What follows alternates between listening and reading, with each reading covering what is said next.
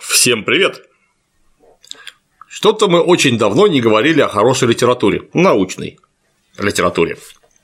Надо это упущение исправить. Исправляем.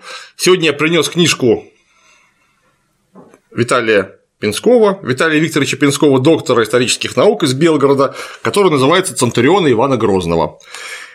Воеводы и головы московского войска второй половины XVI века, изданная издательством «Центр Полиграф» в серии «Новейшие исследования по истории России».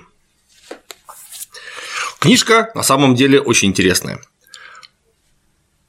Виталий Пинской подошел к крайне неоднозначному вопросу, который до этого практически вот так вот слитно в одной книжке не освещался. Почему Центуриона? Это, конечно, название в кавычках, то есть командиры среднего звена. То есть это те самые выдвинувшиеся из низов э, дворяне, дети боярские, служилое наше сословие, которое вывезло на себе, наверное, все войны от конца 15 э, до начала там, середины 17 века. Ну и, конечно, в пик своего расцвета, это при Иване Грозном, а, в середине второй половины XVI века вот эти самые центурионы, то есть сотенные головы, а, младшие воеводы вынуждены были работать много, напряженно и, что интересно, далеко не только на войне.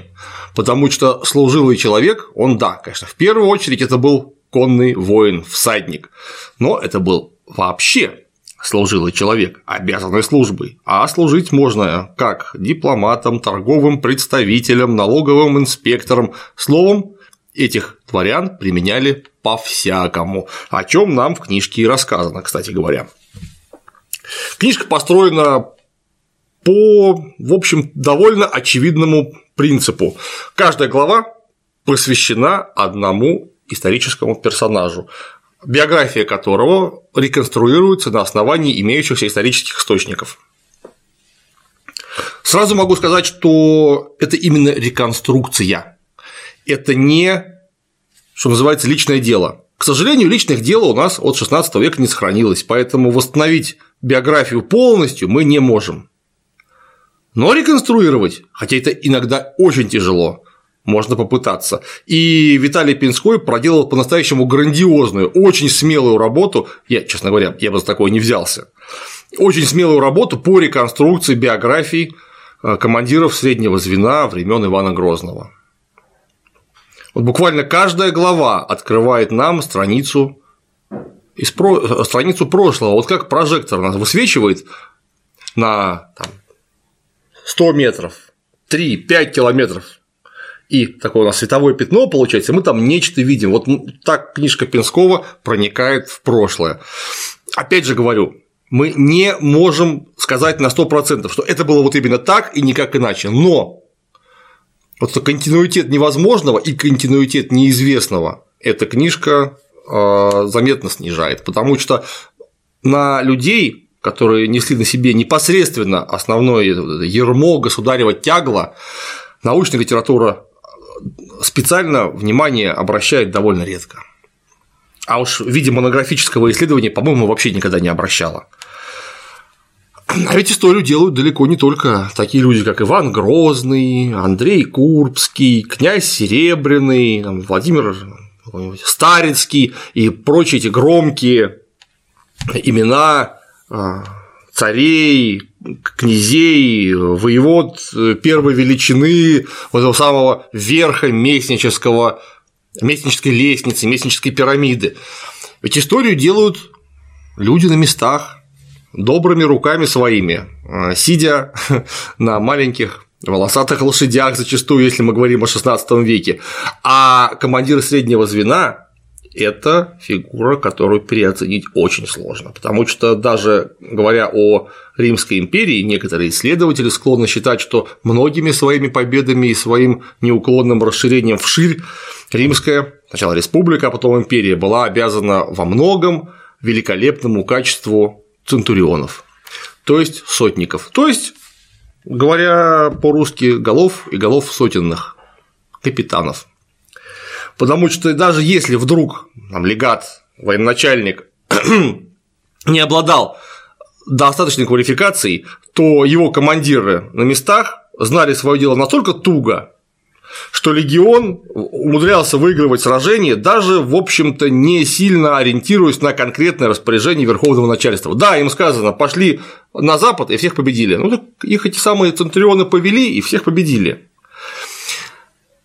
Когда мы говорим не о современных армиях, которые невероятно сложно завязаны на логистику, на снабжение, а, на планирование военных операций просто потому, что они гигантские. Когда мы говорим об армиях средних веков, они маленькие. И вот тут от командиров среднего звена зависит не просто много.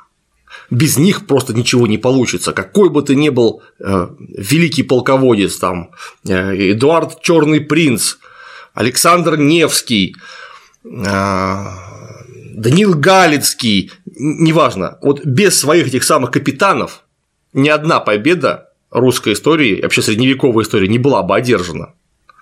Потому что только они могли обеспечить ручное э, управление на поле боя, точно зная, как водить своих непосредственных подчиненных, каким образом они будут подчиняться и почему. Это не просто командир, это тонкий психолог, это человек вросший буквально плотью своей и кровью своей в среду своих подчиненных, а, своих, назовем это модерновым словом солдат, своих воинов. Вот без них ничего бы не было. И напомню, да, они же несли у нас далеко не только военную службу.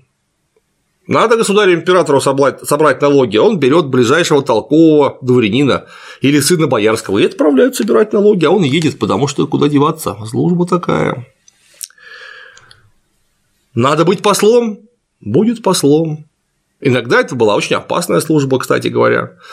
За доставку неправильного письма можно было где-нибудь в Крымском ханстве и голову, наверное, потерять. Надо встретить торговых представителей, например, из Ногайской Орды, которые привезли нам стратегический товар – табун боевых лошадей. Встретят, а потом их нужно проводить, потому что Нагая регулярно, приезжая на Русь в Москву торговать, продавали лошадей и, едучи обратно, уже налегке, грабили окрестные села и веси, ну просто потому, чтобы два раза не ходить.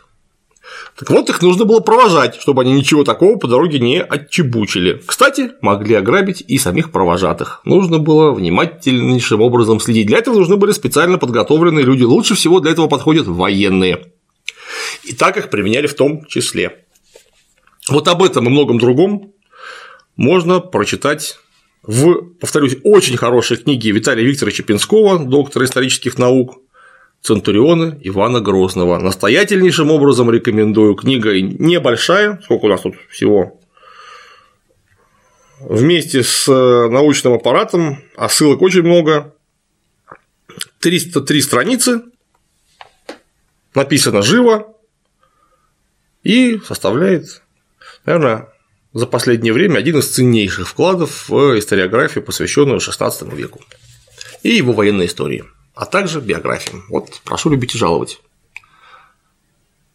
Приобретайте, читайте, познавайте подлинную историю. А на сегодня все. Всем пока.